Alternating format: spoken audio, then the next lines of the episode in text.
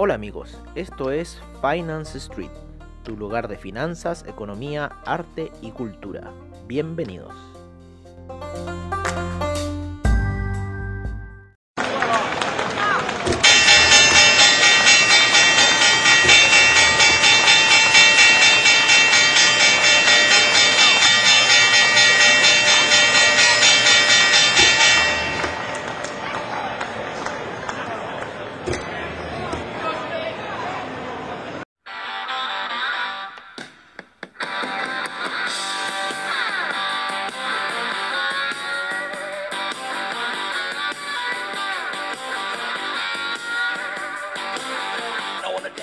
Day I was born, the nurses all gathered round.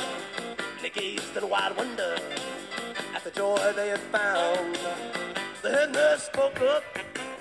said, "Leave this one Hola amigos de Finance Street, amigos de Comunidad Traders y bienvenidos al podcast de los analistas técnicos. Y qué mejor que empezar con la apertura de mercados, como siempre en el estilo de Finance Street.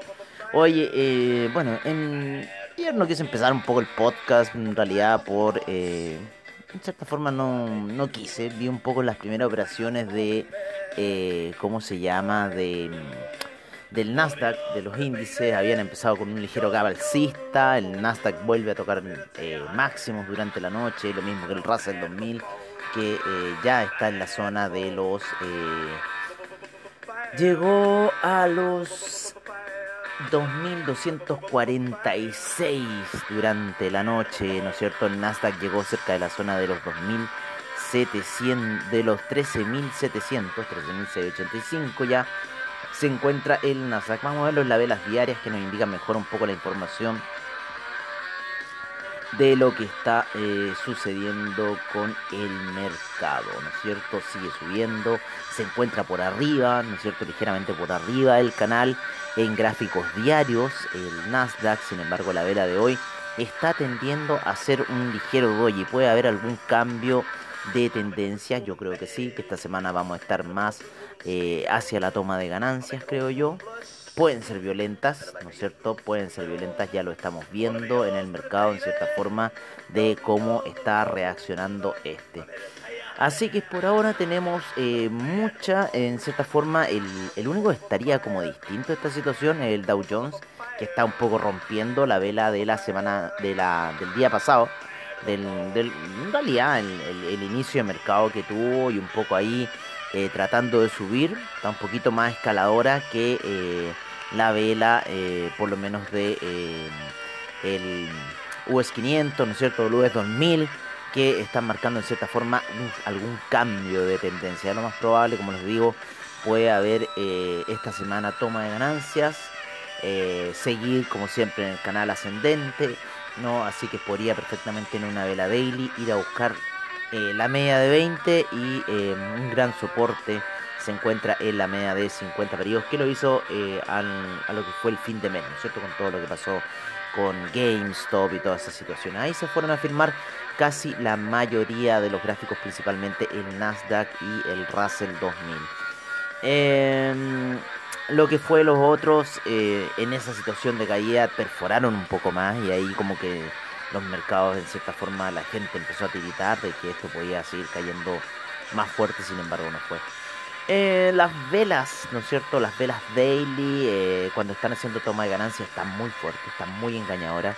No están con tendencia, no están para nada con tendencia como lo que ocurrió por allá en octubre, ¿no? También otra entrega de resultados y después la gran explosión que vino con eh, las elecciones en Estados Unidos donde salió eh, Joe Biden.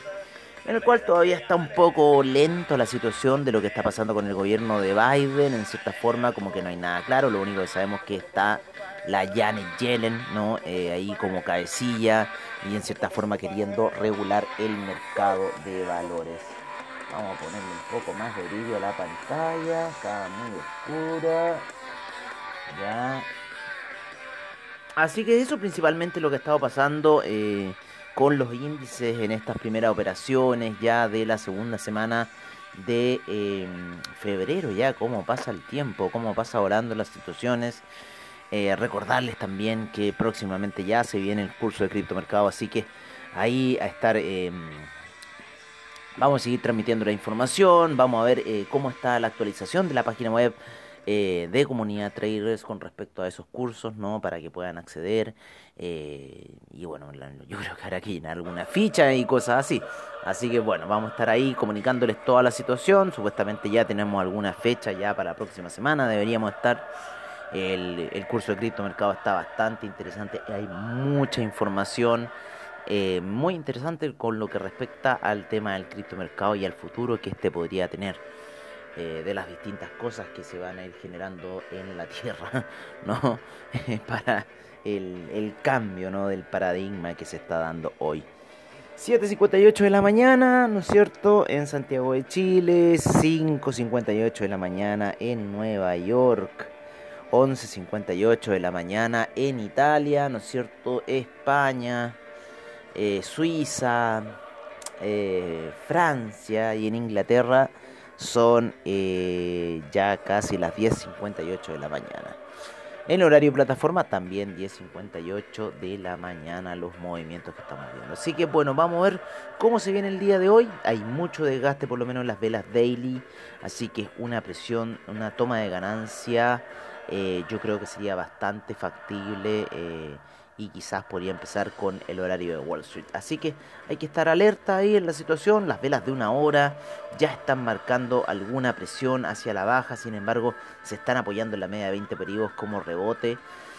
Así que por ahora la situación sigue siendo alcista, por lo menos para los índices norteamericanos en el premercado, pero como les digo, hay una posibilidad de rompimiento de la vela anterior eh, ya que esta vela viene cayendo, por lo menos en lo que es la media de 9 periodos, ya se encuentra por debajo de esa situación en el Nasdaq, así que es lo más probable que podría ir a una toma de ganancia durante em, el día. Así que hay que estar atento con esa situación y ver lo que pudiese ocurrir.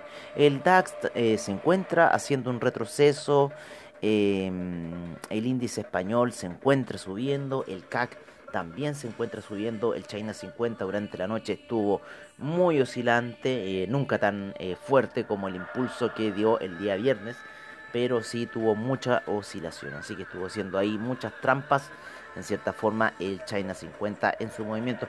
Mm, se movió entre los 19.313 aproximadamente. Vamos a ver los gráficos diarios. Eh, claro, también una situación que está haciendo una transición, lleva muchas velas eh, alcistas, casi siete velas alcistas, casi, son seis. Así que yo creo que ya deberíamos estar viendo alguna reacción para el China 50 en lo que empiece esta semana. Así que yo creo que eh, las operaciones de la noche podrían ser a la baja en el China 50, lo que se está viendo por ahora en este minuto en la gráfica. Oye, eh, Vámonos con los hidrocarburos para saber qué está pasando un poco en el mundo de los hidrocarburos, ¿no es cierto? Ahí tenemos al petróleo, el petróleo para calefacción, ¿no es cierto? La gasolina y el eh, gas. El gas se encuentra apoyándose en la media de 20 periodos en gráficos de 4 horas, tomando, tomando ese eh, ritmo alcista. Eh, sin embargo, recuerden que la semana pasada tuvo harto oscilación el gas bastante oscilación y eh, bueno, ya estamos en febrero, deberían ser, deberían ser los últimos consumos, en la etapa más fría del invierno en el hemisferio norte, así que bueno, vamos a ver lo que va a suceder.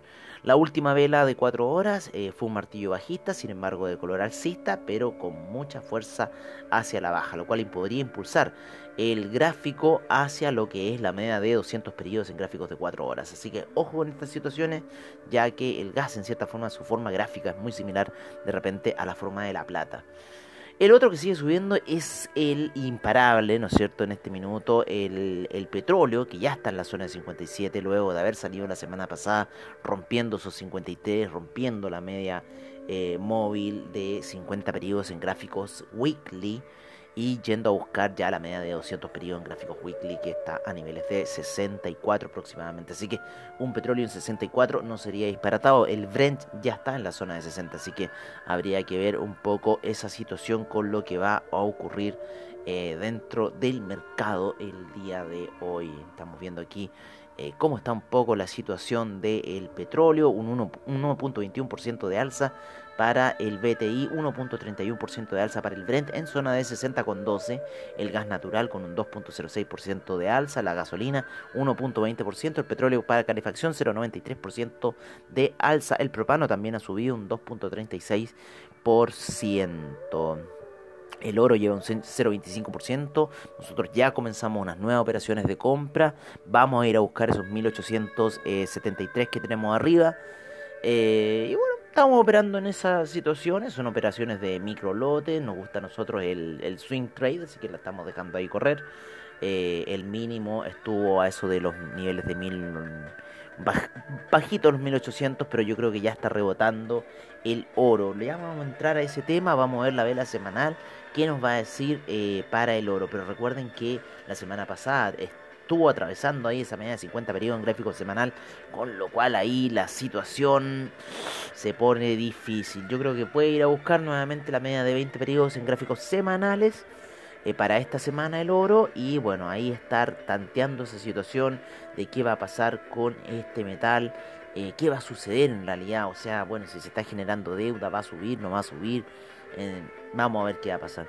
Em, la semana pasada tuvo una fuerte alza el molibdeno, ¿no? Así que ojo con esta situación de alza del molibdeno. Eso significa también ganancias en realidad para el Estado de Chile, ¿no? La venta de molibdeno se genera junto con la de cobre. Eso estamos viendo un poco en lo que son los commodities, en las divisas. El euro sube tímidamente nuevamente a la zona de 1.200. Se encuentra en 1.202 luego de haber estado la semana pasada en 1.199.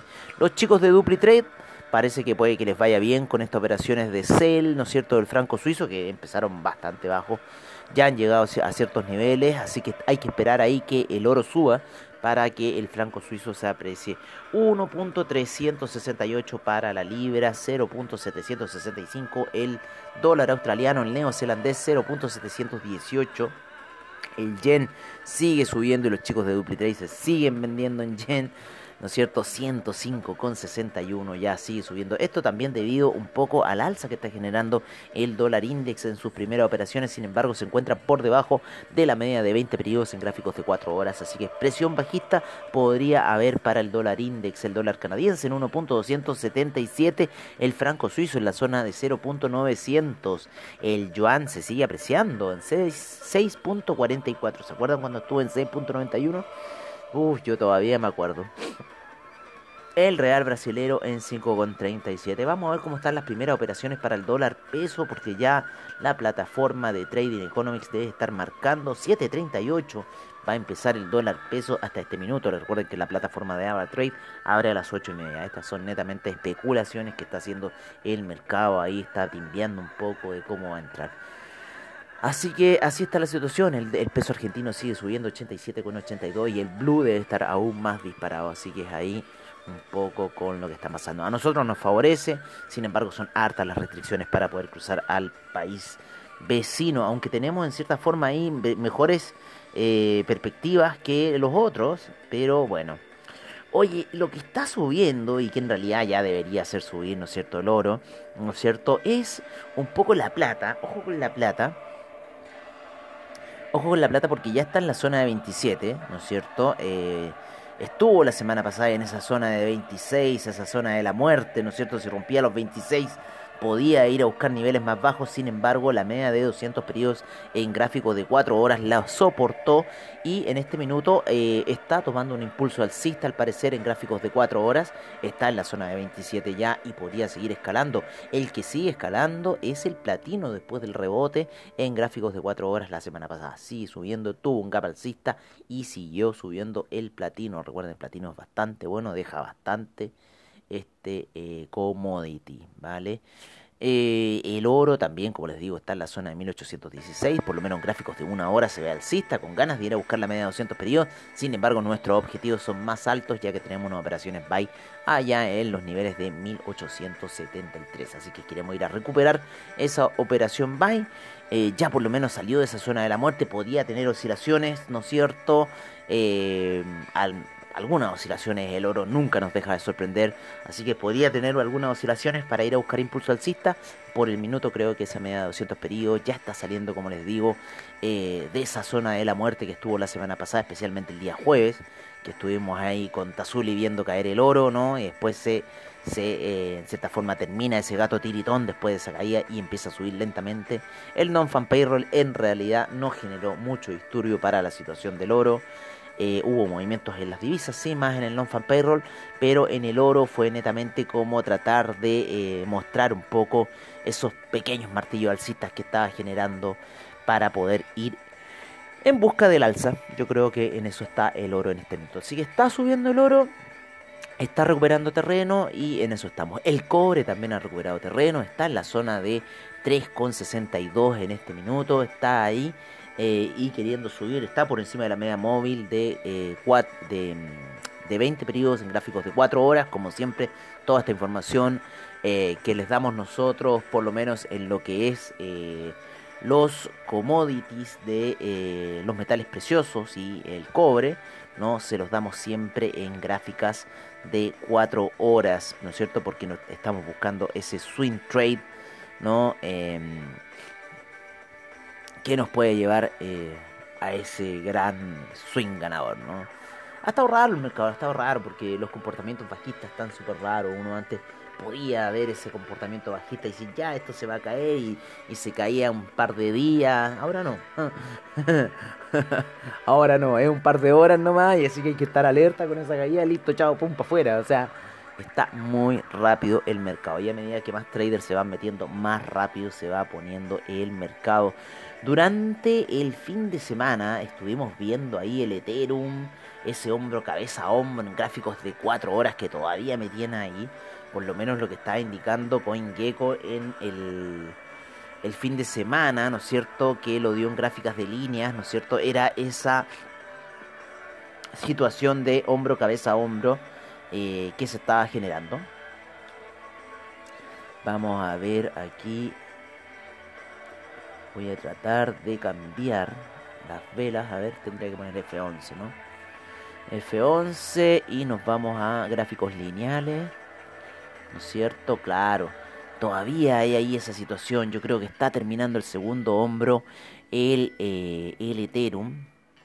El Bitcoin ahí está rebotando en la media de 20 periodos y sigue subiendo, así que estamos viendo un poco ahí las operaciones de el Bitcoin como el Ethereum. El, Ethereum se encuentra por debajo de la media de 20 periodos en gráficos de 4 horas, perdón. Y podría estar terminando ahora sí el segundo hombro. Y eh, el neckline estaría ahí por la zona de los 1500 aproximadamente. Les voy a decir inmediatamente en qué zona sería. Eh, claro, los 1561, ¿no es cierto? Por esa zona estaría ahí el Ethereum, ese neckline. Así que ojo con esa situación, ojo con ese neckline para el Ethereum. Y con lo que puede ocurrir en el mercado eh, durante el día de hoy, con el criptomercado. Eh, tuvo una buena alza eh, la semana pasada em, principalmente el Ethereum, que rompió, ¿no cierto?, ese nivel psicológico de los 1400 y escaló rápidamente hasta 1700.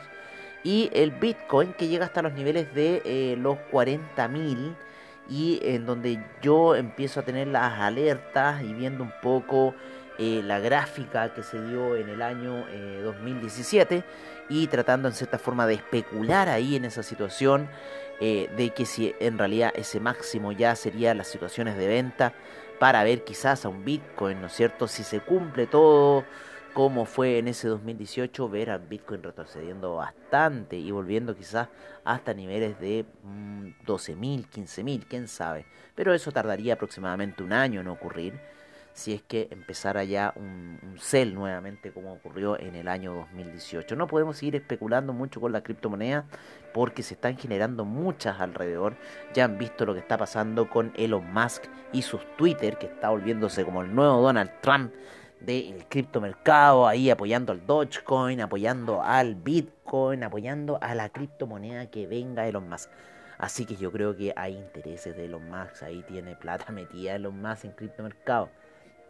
Así que a él le conviene mucho, en cierta forma, para seguir eh, invirtiéndolo en todo lo que está haciendo con SpaceX, con la carrera espacial, con los autos eléctricos.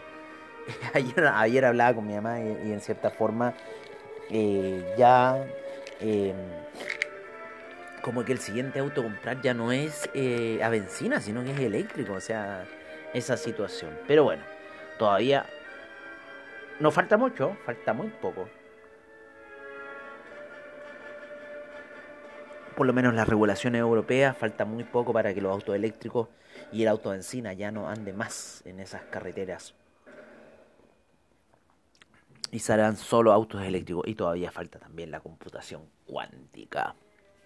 Que vamos a hablar de eso en lo que es el criptomercado, el curso de criptomercado. Recuerden ese curso, se viene ya impartido eh, por comunidad traders, impartido por quien les habla.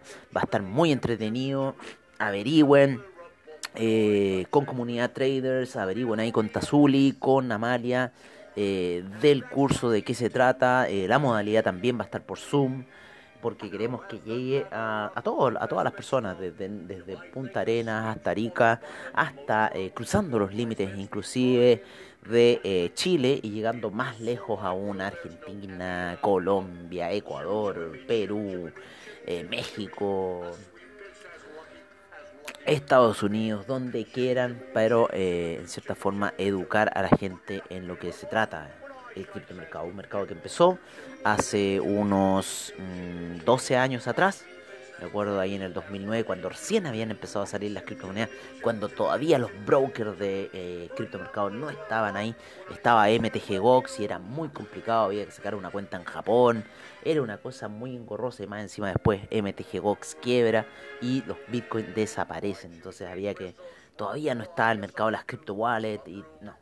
Todo un mercado que se está generando y se sigue generando a cada paso que da el planeta. Lo mismo que ocurre con los celulares, lo mismo que ocurre con toda la tecnología alrededor. Bueno amigos, creo que eso ha sido todo por ahora. No me voy a meter en el calendario económico en este minuto. Lo van a ver yo creo que con Tazuli en el seminario en la mañana.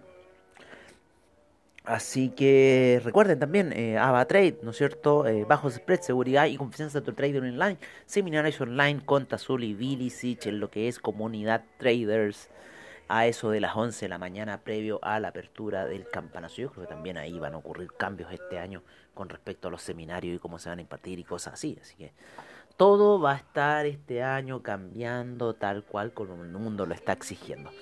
Así que amigos, los dejo en esta canción. Y nos estaremos viendo quizás en un aftermarket, quién sabe, todo va a depender cómo se comporte hoy día el mercado. Un abrazo, cuídense, no se apalanquen mucho y eh, que tengan un buen trade. Nos estaremos viendo pronto. Agradecemos a investing.com, a Trading Economics, a CoinGecko, a Anchor, ¿no es cierto?, por poder ayudarnos a hacer estos podcasts que son netamente para ustedes, los analistas técnicos que están escuchando esto. Así que bueno amigos, los dejo hasta aquí y nos estaremos viendo quizás en un After Street. Hasta pronto.